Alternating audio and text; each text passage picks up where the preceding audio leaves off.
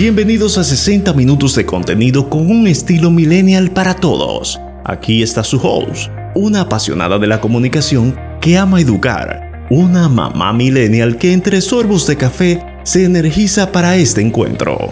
Dayanara Reyes Pujols. Saludos amigos, gracias por cada semana estar fiel en sintonía con nosotros disfrutando de Millennials, la primera multiplataforma especializada en conocer el estilo de vida millennials y sus intereses. Somos podcast radio y eventos de emprendimiento. Esta semana a través de nuestra cuenta de Instagram estuvimos conversando con la fotógrafa y también comunicadora corporativa Gabriela Martínez sobre la fotografía como herramienta para potenciar nuestra marca profesional. Así que les invitamos a que puedan visitarnos en nuestras plataformas sociales y apuntar todo lo que nosotros aprendimos en esta conversación, ya que como estamos virtual cada vez más necesitamos proyectar tener una coherencia, coincidir con nuestra audiencia sobre lo que queremos comunicar. Y a propósito de eso, durante todo este mes de agosto estamos compartiendo con ustedes el trabajo remoto. La semana pasada conversábamos con la coach Fabiola Peña, con ella hablábamos sobre el cambio y la transformación digital. Muchos ya se habían montado antes de toda esta demanda en el proceso digital. Sin embargo, hay otras personas, especialmente los emprendedores, que han tenido que hacer todo sobre la marcha. Así que ella nos brindó algunas recomendaciones. Yo me quedé específicamente con la parte que decía que es verdad que se necesita hacer cambios en la tecnología, en la organización, con los mismos directivos, pero que efectivamente el cambio comienza con nosotros mismos. Y a propósito de virtualidad y de toda esta programación que nosotros tenemos para el mes de agosto, hoy tenemos como invitada a Liselot Peña y con ella estaremos hablando sobre el servicio al cliente virtual. Ya casi todas las organizaciones o tienen una APP o la gran mayoría de los servicios los estamos tramitando a través de plataformas digitales y sociales. Entonces tenemos que ver cuáles son esos protocolos, esa demanda y quisimos también traer este tema a propósito de que la generación millennials constantemente constantemente vive diciendo que hace solicitudes, preguntas, todos estos servicios a través de las plataformas sociales y digitales y tardan mucho en el proceso de contestar. Así que vamos a estar hablando sobre este tema, haciendo las comparaciones y cómo tenemos que montarlo en este tren todas las generaciones para poder salir adelante. Por supuesto, me hago acompañar de cada uno de nuestros colaboradores con el expertise de sus temas para continuar aportando valor a cada uno de ustedes en nuestras entregas. Kiko Santana en la parte técnica, Dayanara Reyes Pujols en la producción y conducción de este espacio. Bienvenidos a Millennials.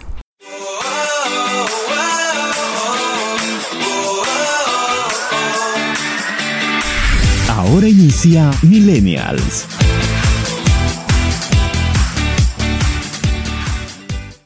Escúchanos cuando quieras, donde quieras, en cualquier parte del mundo, desde nuestras plataformas digitales. Arroba Millennials Radio. En Millennials, palabras de aliento. Con el padre Manolo Massa.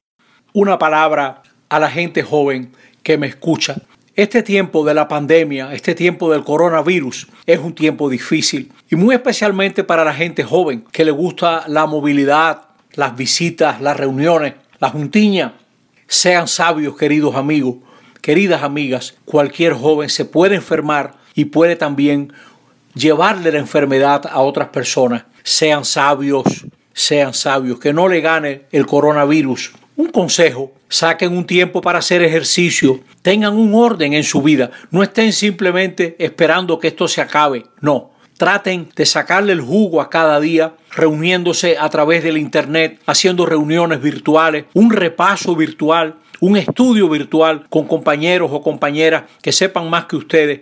Uno puede aprovechar mucho este tiempo como un tiempo de estudio, de descanso, de ejercicios que son importantes y hazte útil en tu casa. La gente joven puede ayudar a las personas mayores. Que esta tempestad que estamos viviendo no sea el fin, sino más bien el comienzo de una vida diferente. Que así sea. Amén. Estás en Millennials. Marketing digital con Adel Soureña.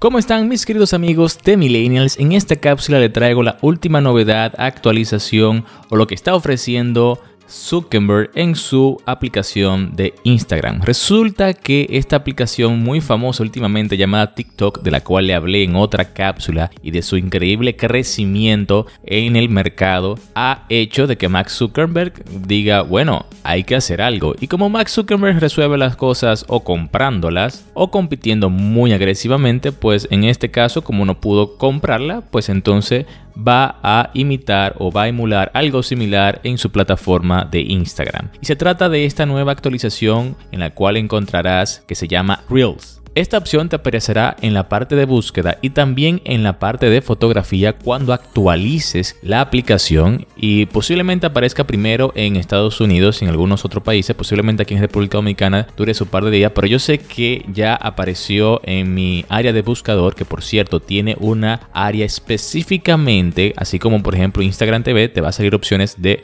Reels. Y esta actualización lo que permitirá crear videos cortos donde podrás agregarle música, podrás agregarle filtro, podrás alinear algunos objetos, modificar la velocidad si más lento, si más rápido. Y tengo que decirle que es el mejor momento para Max Zuckerberg lanzarlo ya que el presidente de Estados Unidos, Donald Trump, ha amenazado con vetar la aplicación TikTok originaria de China en Estados Unidos. Así que para todos los TikTokers que estaban quejándose de que iban a quitar esta aplicación en Estados Unidos, pues Max Zuckerberg lo hace de nuevo y introduce Reels para competir con TikTok y darle lo que el mercado quiere, más videos con músicas de corta duración. Así que ya saben, eso ha sido la actualización de esta semana. Espero que esta información te haya gustado.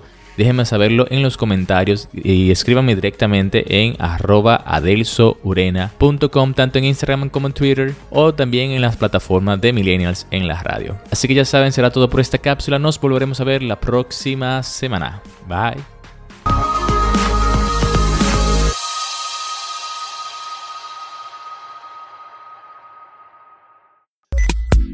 Marketing Digital con Adelso Ureña.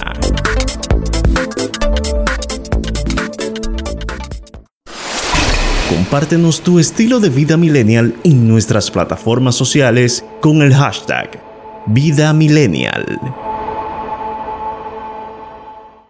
Gracias por mantener la sintonía con nosotros, Millennials, la primera multiplataforma en conocer a la generación Millennials y sus intereses. Y como les decía, en la presentación, hoy estaremos conversando sobre servicio al cliente y por supuesto virtual porque ya todo ha cambiado. Conversaremos con Licelot Peña Figuereo, ella es licenciada en publicidad, mención, creatividad y gerencia. Y ella tiene una maestría también en administración de empresas, tiene una experiencia de alrededor de 12 años en el área de servicio al, al cliente, o sea que tenemos a una experta en el área que nos podrá dar las pautas, sobre todo nosotros los millennials que queremos todo rapidísimo, que nos contesten en las redes sociales y vamos a verificar cómo vamos a solucionar eso. Gracias por estar con nosotros, Lizelot, por aceptar esta invitación. Muchísimas gracias a ustedes te decía hace un momento que para mí es un privilegio y un placer tener la oportunidad de compartir acerca de temas que me apasionan, como lo son el servicio y la oportunidad de gestionar personas en pos de ofrecer servicio. Y este es un tema que está muy de boga porque ahora todos hemos tenido que reinventarnos y hay muchas instituciones, inclusive marcas personales, personas que están emprendiendo que han tenido que cambiar también su forma de servicio al cliente. Así que hablemos cómo era el servicio al cliente tradicional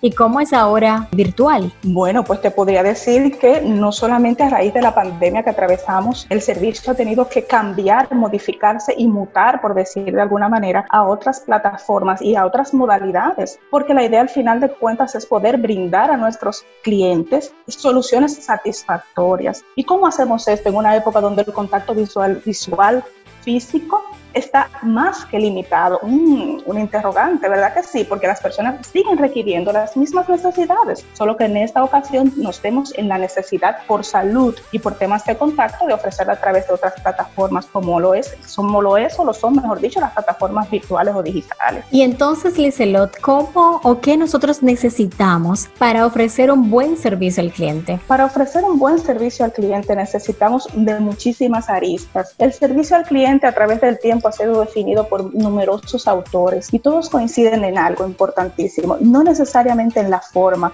pero sí en que es un conjunto de bondades recibidas por parte de una empresa con la que tenemos contratados bienes y servicios que son percibidos por nuestros clientes como altamente satisfactorias, apropiadas y oportunas. Un servicio al cliente contiene muchísimas partes y yo podría citar dentro de ellas, por ejemplo, plataformas hábiles para dar servicio. Por más apropiado que sea el talento durante el proceso de reclutamiento y selección, si este talento no dispone de las plataformas necesarias y con la velocidad apropiada, hablando un poquito de tecnología y conexiones de red, se le hace muchísimo más difícil brindar un servicio de manera oportuna.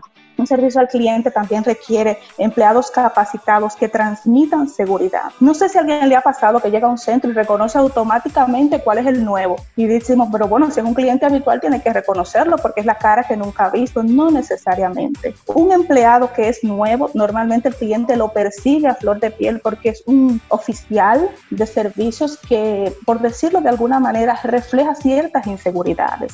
¿Y cómo esas inseguridades se cubren? Se cubren a través de un proceso amplio de capacitación a través de la compañía. ¿Por qué es necesario que los empleados estén capacitados? Porque los empleados son los que le transmiten a los clientes la seguridad de las bondades de los productos y de los servicios. Y sobre todo le transmiten que las informaciones que les están ofreciendo son fidedignas. En muchísimas ocasiones ocurren casos de escalamiento en servicio porque normalmente el cliente no se siente con la vibra de que lo que le están diciendo es oportuno o es correcto o es lo que está buscando. Entonces dice, pero pásame a tu supervisor. Y de repente escucha exactamente lo mismo del supervisor, pero ya el supervisor es una persona más versada, que tiene cierto tiempo, que ya tiene cierto temple, que tiene cierta experiencia en el área. Entonces automáticamente se calma. Y luego te topas con el tema de que el mismo oficial te dice, ah, pero yo le estaba diciendo exactamente lo mismo, pero es un tema de trabajar un poquito, de reflejar la confianza y la seguridad. También necesitamos tener para brindar un servicio oportuno empleados que se sientan apreciados como seres humanos. Es increíble la calidad que ofrece una persona que se siente apreciada por su compañía o empresa en la cual gestiona. Eso es algo que se traduce automáticamente en un servicio empático porque las personas dan lo que reciben. Si tú das empatía, recibes empatía, si tú tienes afinidad, recibes afinidad. Es un tema como del efecto espejo, ¿no? También empleados bien remunerados, un tema que a veces las personas entienden que no debe ser tratado. Sí, las personas que perciben salarios apropiados para las funciones que desempeñan dentro de la empresa también son empleados que exudan, por decirlo de alguna manera, eh, esa identificación con la mística de su empresa y también normalmente son personas que transmiten la comodidad y lo confortables que se sienten. Y sobre todo, no sé si ahí los psicólogos me van a matar en el tema de la gente que cultiva su sentido común y no sé si esto se cultiva o se o viene esto de intrínsecamente con el individuo, lo adquirimos por los años, lo adquirimos con las experiencias, pero se necesitan cada vez más personas con sentido común dentro de lo que es el área de servicio al cliente. ¿Y por qué digo esto?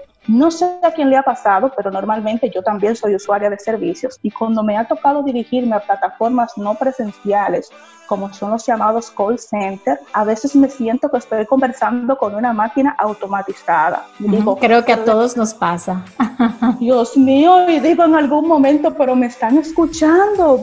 Me siento constantemente en un proceso repetitivo de una serie de scripts y con esto no estoy cuestionando el que existan los scripts, porque hay muchas informaciones que ya están prediseñadas y estructuradas en las compañías. Pero necesitamos personas que de vez en cuando conecten y dicen, pero ¿cómo tú te das cuenta que está automatizado? porque las emociones se transmiten, así sea por teléfono. Yo tuve una vez una capacitadora que me dijo, mira, sabemos por teléfono hasta si te estás riendo, o si tienes la carita un poquito más pesada, entonces es vital, es vital que las personas tengan ese sentido común al momento de brindar servicio. La comunicación se refleja a través de lo que decimos, el tono de voz en el que lo decimos y la postura incluso corporal que asumimos para transmitir informaciones.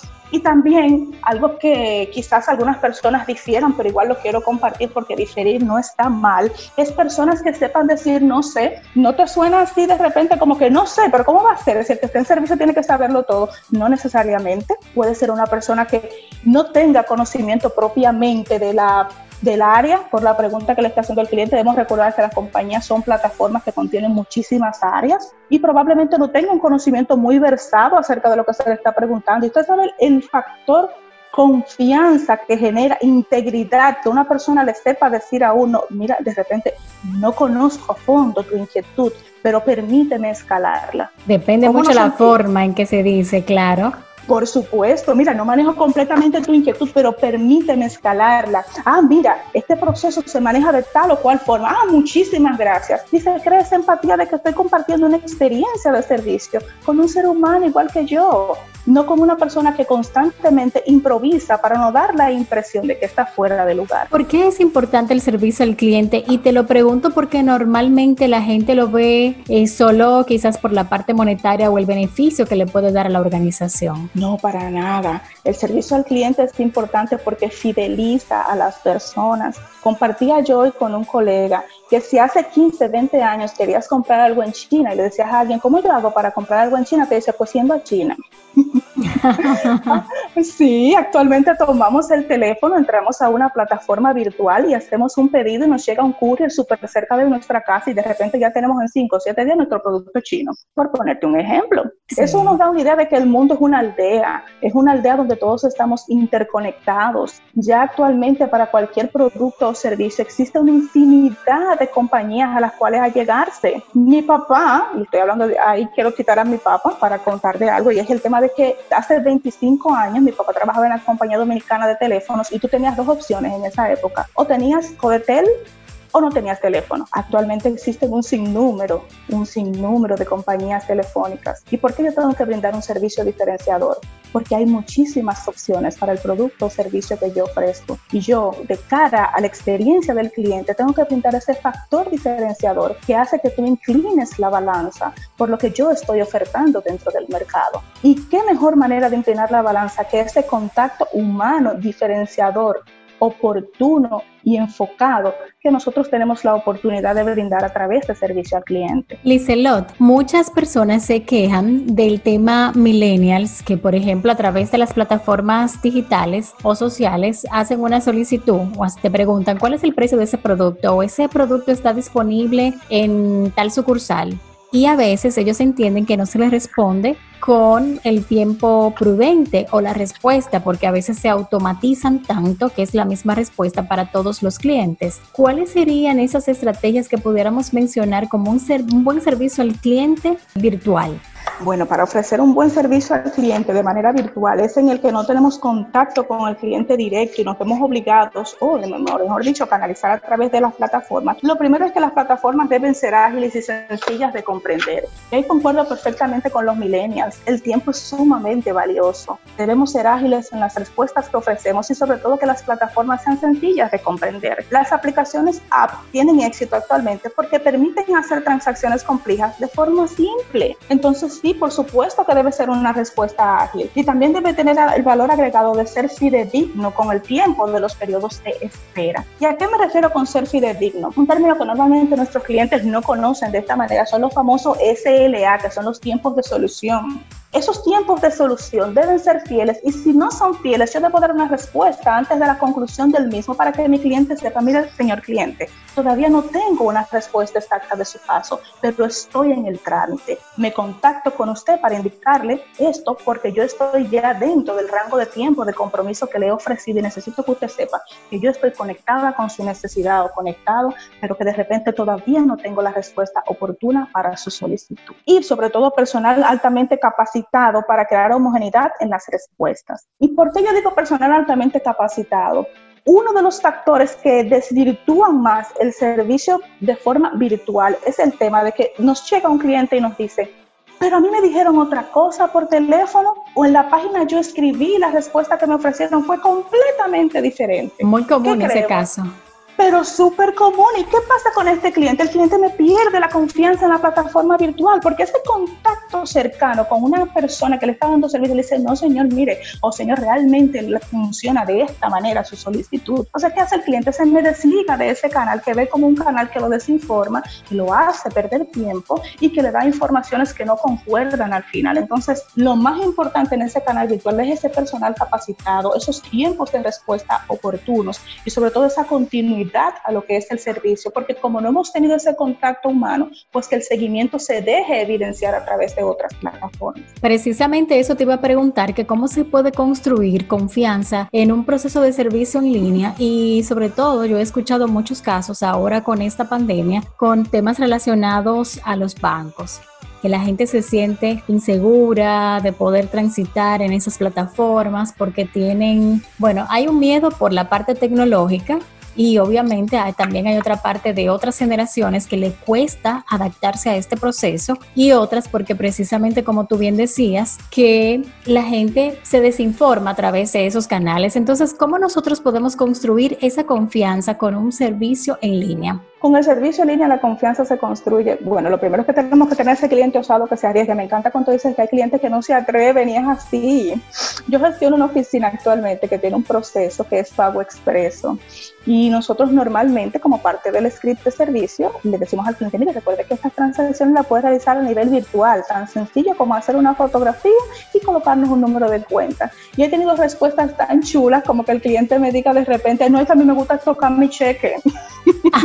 a mí me gusta venir aquí y buscar mi cheque. Además, yo, esto para mí es un paseito, porque mira, yo entro, me tomo mi cafecito. Es lo que la muchacha me va haciendo mi cheque, pues yo, yo le voy contando unas cuantas cosas, unas cuantas satisfacciones, yo me voy nuevo y me llevo mi chequecito lo cambio cuando yo puedo y lo dejo en mi casa. Entonces, lo primero que tenemos que tener es ese cliente que se nos atreva. Después que ese cliente lo tenemos en ese canal virtual, que es tan chulo y tan provechoso para descongestionar canales de servicio, sobre todo en esta época de tan alto contagio, lo que hacemos es darle respuestas homogéneas, sinceras y fieles, etcétera, pero que descripción más amplia. Homogéneas, ¿por qué? Porque tienen que coincidir en todo momento, en todos los puntos de contacto. Respuestas sinceras, porque en ocasiones no es lo apropiado, pero hay ciertas áreas donde se pueden utilizar hasta técnicas dilatorias que no son lo apropiado. Si usted tiene a su cliente de cara, y ya ha hecho un contacto con usted y de repente la respuesta es el tenido no en servicio,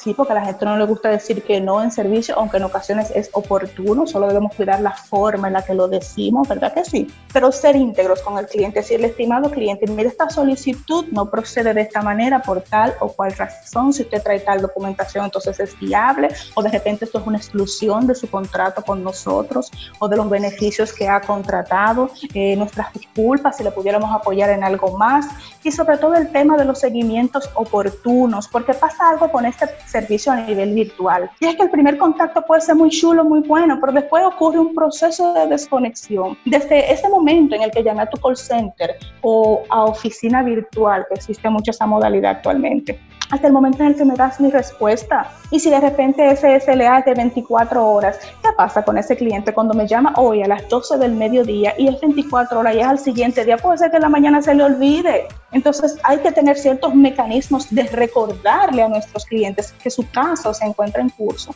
y que todavía no tenemos respuesta. En, antes de que se cumplan los tiempos de respuesta y cuando están cerca de cumplirse y aún no tenemos una respuesta concreta que ofrecer, ¿qué puede pasar en muchísimas ocasiones? Me llamó mucho la atención la igualdad de información porque es uno de los grandes desafíos que existe en el servicio al cliente en las diferentes organizaciones porque pasa mucho como tú bien ponías el ejemplo. La página web dice una información, pero cuando tú vas, incluso los mismos colaboradores tienen diferentes informaciones del mismo acápite. Y ahí comienza todo el caos del servicio y por eso esa insatisfacción. Entonces te pregunto, ¿cuáles serían esas implicaciones del tener una mala atención? Uy, las malas atenciones a nuestros clientes generan lo que conocemos como detractores del servicio. Y cuando, aunque la palabra suene un poquito ruda, un detractor es la persona que más te enseña de qué hacer dentro del servicio, qué corregir y en qué cosas tienes infinitas oportunidades de mejora.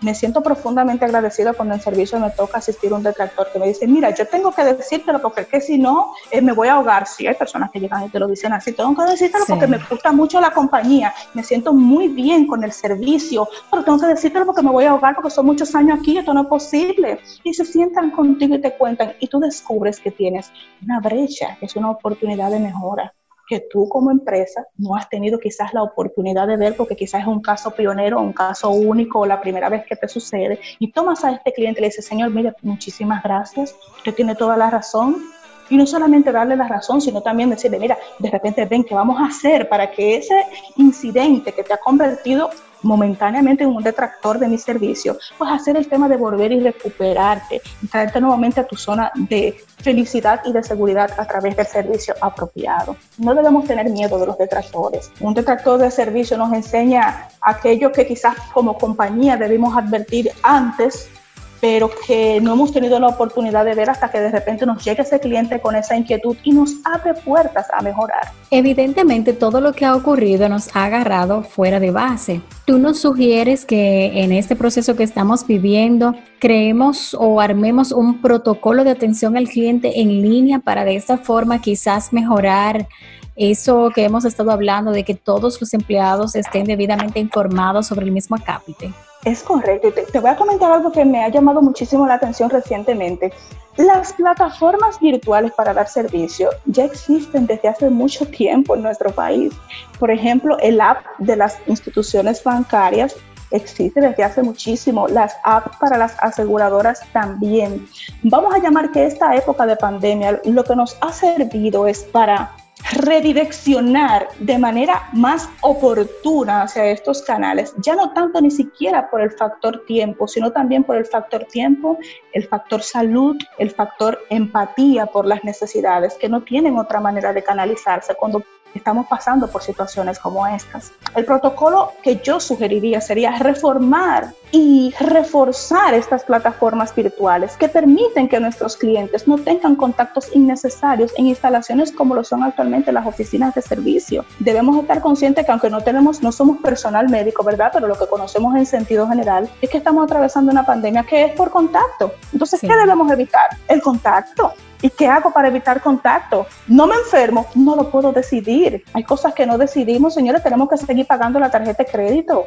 Tenemos que seguir haciendo nuestros pagos en línea, tenemos que seguir recibiendo nuestras solicitudes de salud que no podemos aplazar, retirar ese medicamento en la farmacia, ir por esa solicitud médica que es inminente para mi seguimiento de salud actualmente. Entonces, no puedo suspender la vida. Mucha gente dice, no, que tenemos que aislarnos hay cosas que no se pueden aplazar. Con tus años de experiencia en servicio al cliente, ¿tú entiendes que nos vamos a quedar más alineados a lo virtual o que ya luego que pase todo esto va a volver el equilibrio a lo presencial, a lo tradicional? Yo entiendo que esta transformación, por el tiempo que va a tomar en rehabituarnos otra vez a lo que es la vida cotidiana y no a lo que llamamos ahora la covidianidad, donde tenemos que andar con estas mascarillas, ¿verdad? Y todos de lejito y mucho manitas limpias. Yo entiendo que el cliente que migra de manera exitosa a la plataforma virtual no vuelve otra vez al canal presencial. O sea que nos quedamos no virtual. Y no, eh, nos quedamos virtual, por lo menos un alto porcentaje. Y no es que el servicio presencial no tenga su,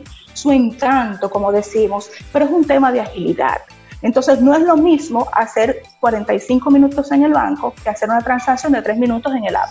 Y hay muchas personas que han descubierto esto precisamente a raíz de la pandemia, porque decían, ¿y para qué yo voy a descargar eso si a mí me gusta ir a mi banco? ¿Y para qué yo voy a descargar eso si a mí me gusta sentir mi cheque, como me decía una señora? Sí.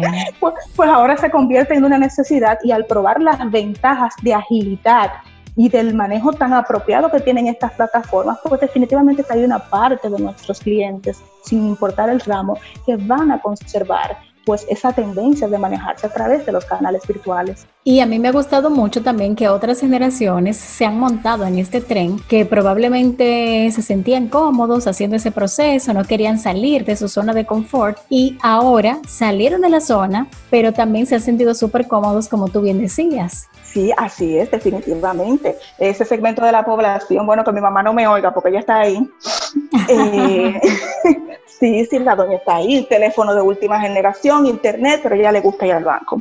De repente nos vamos a descargarte el app porque estamos en una época donde menos contacto, menos riesgo, es un tema de salud. Descargamos el app y ahí tengo a mi madre, como decimos por ahí, dando vueltas en su aplicación, pero mira qué chulo, yo puedo hacer esto. Ah, pero mami, hace mucho que te lo estábamos diciendo. Y esa generación definitivamente que se queda por esos canales porque son oportunos. Lo que sucede es que todos los procesos de transformación tienen su coste. Te voy a hacer una pregunta comprometedora. Tú me dices si la puedes responder. Del 1 al 10, a nivel general, en la República Dominicana, ¿cómo tú calificas el servicio al cliente? El servicio al cliente en República Dominicana, yo le daría un 8. Un 8. Muy bien, yo pensé que le ibas a dar algo más bajito. no, para nada, yo le daría un 8 porque en mi experiencia, con todo lo que se necesita para dar un servicio del cliente óptimo, el tener la oportunidad de llegar a ciertas empresas de servicio y ver que el personal quizás no cuenta con todo, pero tiene una intención, un carisma y un deseo intrínseco de hacerlo bien, tú dices, wow, si esa muchachita, si ese jovencito, si esa jovencita tuviera un poquito más en sus manos, haría maravillas. Y a veces, como tú bien decías, el tema de la empatía, que juzgamos constantemente el servicio de una organización, de una marca, de un emprendedor, pero cuando tenemos que ponernos de ese lado y tenemos que elaborar todo un protocolo, tener toda la información, investigar, nos damos cuenta de que quizás nosotros mismos no pudiéramos hacer eso que estamos exigiendo. Es correcto pero cuando nos colocamos del otro lado como clientes perdemos esa perspectiva. Por eso a mí me encanta ir y recibir el servicio y evaluar y también ofrecerlo, porque colocarse en ambos lados del mostrador pues cambia nuestra perspectiva. Lizelot, nos ha encantado esa pasión con la que tú hablas del, servicio. Nos encantaría que puedas mencionar tus contactos, eh, tus redes sociales y que puedas hablarnos también eh, de todo tu proceso, de por qué elegiste servicio al cliente. Yo llego a servicio al cliente, vamos a decir que porque el universo me coloca, no broma. yo, tengo un yo tengo un perfil de licenciado en publicidad y muchas personas cuando me ven en el área de servicio me dicen de repente, pero tú eres psicólogo industrial administración, ¿qué digo yo? No, de repente decidí hacer después un máster en administración para llevar mi carrera más a tope con lo que realizo actualmente. Pero mi perfil de base es licenciado en publicidad, mención administración, eh, egresado de la Universidad Autónoma de Santo Domingo y llego a Humanos Seguros como empresa y tengo la oportunidad de tener contacto con lo que es el servicio en el ramo de las aseguradoras y de repente siento ese clic, ese clic que llega de dentro y te dice, mira, eso es lo tuyo. Y conecto con la pasión de gestionar personas, de dar servicio, de dar soluciones efectivas. Yo te puedo decir que disfruto lo que hago, disfruto dar servicio, disfruto ese contacto con la gente y cada caso que soluciono como que es adrenalina para mí. Y tú me veas celebrando cuando yo cierro un caso.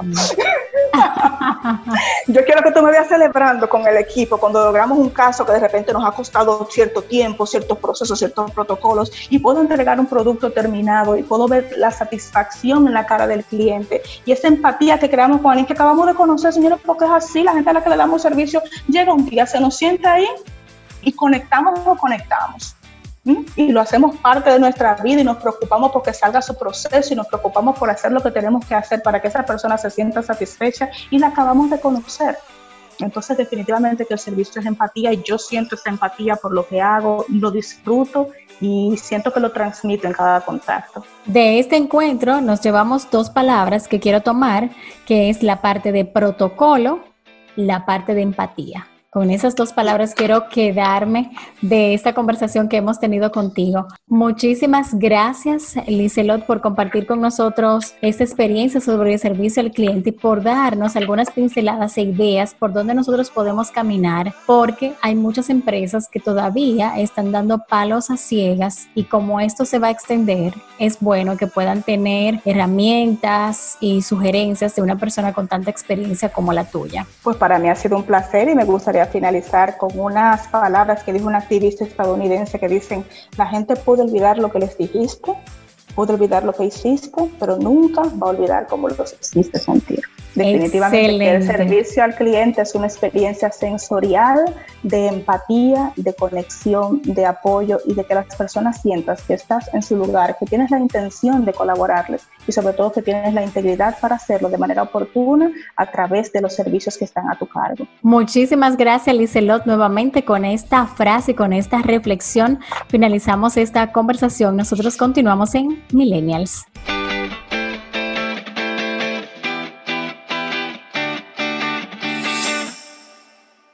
Estás en Millennials.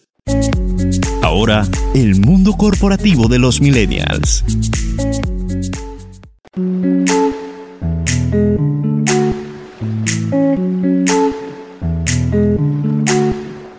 Ocuparse es un nuevo término que los grandes líderes han hecho como suyo hace ya un tiempo para reemplazar la palabra preocuparse. Me encanta y existe una gran diferencia entre una y otra porque justamente a nosotros, los talentos, los dueños de negocios, los gerentes eh, millennials, se nos hace bastante retante poder cambiar algunos paradigmas o creencias que teníamos y con los que venimos creciendo. Yo creo que somos una generación en transición y luchando entre lo nuevo y lo viejo que se nos ha heredado versus lo nuevo que vamos aprendiendo eh, con el paso de esta nueva generación. Se nos ha enseñado que preocuparnos, llenarnos de ansiedad, de estrés, de desasosiego, y quedarnos sin aliento resolviendo una situación es parte del esfuerzo que deberíamos estar haciendo para lograr algo cuando no es menos cierto que sí, se requiere de un esfuerzo extraordinario para lograr grandes cosas. Sin embargo, si nos ocupáramos primero y organizáramos toda esa energía que nosotros desplegamos al momento de vernos frente a una situación difícil o retante, yo creo que pudiéramos tener mejores resultados. Y pienso mucho en esos talentos que se encuentran en estos momentos desempleados, suspendidos, esos dueños de negocios que están en un momento tal vez de paro también para ellos con una rentabilidad congelada o en detrimento, o esos emprendedores que eligieron el 2020 para desarrollar ese proyecto que ya tenía tres años en un proceso de prueba y que prometía bastante, pero el 2020 los ha sorprendido eh, de manera, bueno, retadora, para no decir eh, difícil, pienso que lo primero que deberíamos estar haciendo ambos grupos, colaboradores desempleados y dueños de negocios en proceso de expansión de su negocio, de su proyecto o emprendimiento, deberíamos más bien de ocuparnos de saber qué nos hace falta, tanto a nivel técnico como a nivel emocional, para poder prepararnos mejor para esa brisa agradable que está por llegar. Pero definitivamente pienso que el desasosiego, el estrés, la ansiedad va mucho con estar poco preparados. Vamos a acompañarnos de los expertos necesarios para hacer de nuestra empresa un lugar apetecible atractivo donde trabajar. Vamos a acompañarnos de colegas, de profesionales de mentores dispuestos a ayudarnos a construir un plan de carrera que nos dé un poquito más de seguridad en este momento de incertidumbre. Es mi desahogo en el día de hoy. Espero conectar de nuevo con ustedes a través de nuestro espacio Millennials en el Mundo Corporativo. Un abrazo. Mi nombre es Carolina Paulino de Work and Talent.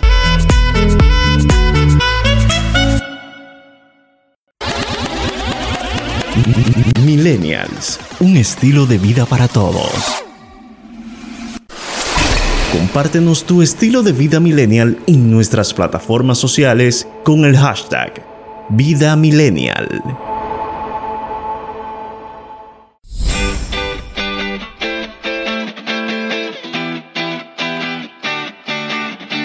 Hola millennials, bienvenidos a una nueva cápsula legal Hoy quiero hablarles de un tema que muchas veces pasa por desapercibido, sin embargo tiene una gran relevancia, más de lo que se imaginan. Se trata de los socios no socios. En nuestro país, a la hora de constituir una empresa, se tiene la creencia de colocar muchos socios la va a ser más confiable, más importante y atractiva en el mundo de los negocios. Por eso, muchos recurren a la práctica de colocar como socios a familiares, amigos o conocidos. Bueno, déjenme decirles que ese es un grave error. Un socio es una persona física o jurídica que realiza aportes materiales o intelectuales en aras de alcanzar los objetivos comunes de la empresa. En otras palabras, si una persona no aporta nada a la sociedad, no tiene ningún sentido colocarla como socio. Si no tomas esto en cuenta y como quiera nombras como socios a personas que no realizan ningún aporte, le estarás otorgando derechos, participación y poderes que más tarde van a entorpecer la toma de decisiones, la administración y los resultados de la empresa.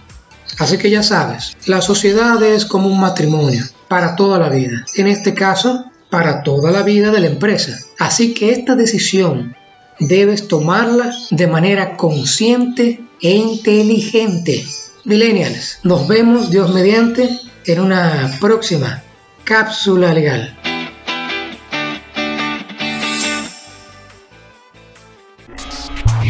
Cada semana compartimos un pequeño extracto de entrevistas con nuestros invitados en Lo dijo en Millennials. Me gustaba mucho esas preguntas que tú hacías porque yo creo firmemente en que constantemente nosotros tenemos que estar cuestionándonos en diferentes áreas para no estar respondiendo solamente a los estímulos del exterior, sino yo poder responderme a mí misma lo que efectivamente yo quiero para mí. Y creo que constantemente no lo hacemos eso de preguntarnos por qué en este caso yo quiero comer saludable y cuáles son esos propósitos. También hablabas de ese balance que tenemos que tener en la alimentación. Sin embargo, la generación millennials hay una alta tendencia a ser veganos, a no comer carne. ¿Esto le afectaría en el futuro? Mira, para nada. Este, la alimentación vegana es una de las mejores, se considera una de las mejores formas de alimentarse que hay actualmente, primero que contribuyas al planeta, porque se reducen los dióxidos de carbono, o sea, los animales no son tratados cruelmente, no los matan, o sea, es bueno para el planeta. Y segundo, que para nosotros mismos se ha demostrado en estudios que ellos las personas que tienen diabetes tipo 2 se reduce considerablemente al, al llevar una dieta vegana, igual las personas que tienen la, la, presión arterial alta. O sea, hay muchas enfermedades que reducen se reducen o se eliminan con este tipo de alimentación. De hecho, en Netflix hay un documental que se llama Radical Change, hablan de donde demuestran que varios atletas que participan, atletas profesionales que van a las Olimpiadas, son veganos, se convirtieron en veganos. Y su energía y sus a forma de hacer deporte cambió porque se sienten más ligeros. Porque cuando uno come carne, por ejemplo, uno se siente pesado, se siente cansado, se siente como que, ay, pero me comí un camión de, me comí una vaca entera. Entonces, en cambio con los vegetales, que quedas lleno por más tiempo, te sientes mejor, con más energía. Yo después de ver ese documental, yo dije, voy a hacer la prueba. Dije, no voy a comer por un mes nada de carne. Yo llevé una alimentación vegetariana, comía huevos y comía queso. Mire, y de verdad el cambio fue, yo me quedé asombrada. La piel me mejoró, el cabello se me puso más brillante, yo me sentía con más energía, todos los días me paraba con más ánimo y que pues está funcionando. Porque es eso, o sea, es probar y esa alimentación de verdad es la más, yo creo que en el futuro esa va a ser la alimentación que se va a llevar. De hecho, he escuchado a muchas personas que dicen que cuando consumen carne se sienten mucho más llenos, más pesados. Sí, sí, es que es totalmente, a mí por lo menos la carne a mí me tiende a caer mal. O sea, yo como carne, tiene que ser un poquito, me puedo comer un poquito de res molida, pero así el bistec entero que a veces me cae mal, me siento pesadez, me lleno hasta el día siguiente y no como más y yo no, no puedo comer más carne. Entonces, yo creo que es la alimentación del futuro. Honestamente, en yo, yo lo creo así. Jemberly, en ese mismo orden, los millennials buscan cambios rápidos y como que todo se lleva un tiempo, o sea, las cosas no ocurren de la noche a la mañana y a veces comenzamos a hacer ejercicio por ejemplo, este lunes, pero ya el próximo lunes, como no logramos los objetivos, o sea, porque pensamos que lo vamos a ver muy rápido, desestimamos todo eso. ¿Cómo mantener la motivación durante un proceso de ejercicios, de una alimentación sana y cómo mantener un peso adecuado? Ahí viene más la pregunta del para qué en lugar de por qué para qué lo estás haciendo. ¿Lo estás haciendo para ti, para los demás o para quién? Cuando tú tienes un motivo, que realmente ese motivo es lo que te lleva a ti a lograr, es como todo. Tú quieres bajar 3 kilos. Ok, ¿para qué lo quiero bajar? porque quiero ponerme la ropa de hace dos años. Perfecto, me quiero sentir mejor. Eh, quiero tener más energía, quiero pararme con, sentirme muchísimo mejor, pararme con más ánimo y poder correr una maratón. Entonces ahí es cuando tú tienes también que tener paciencia.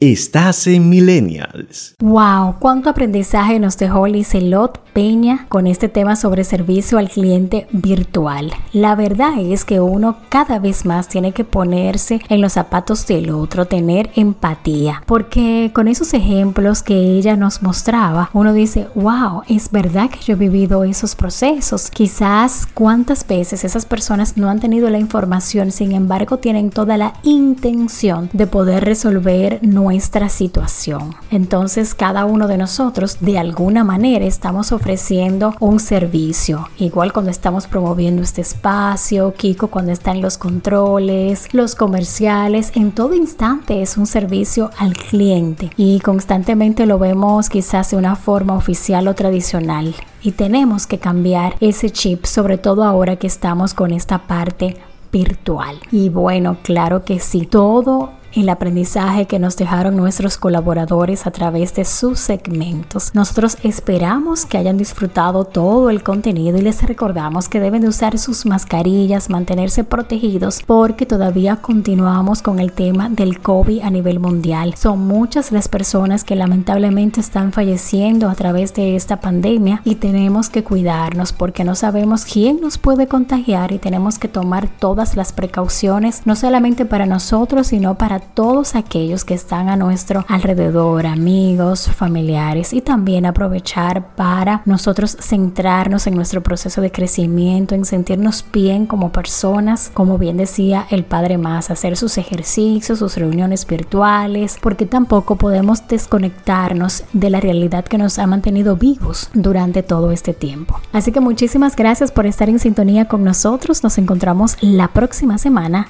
en Millennials.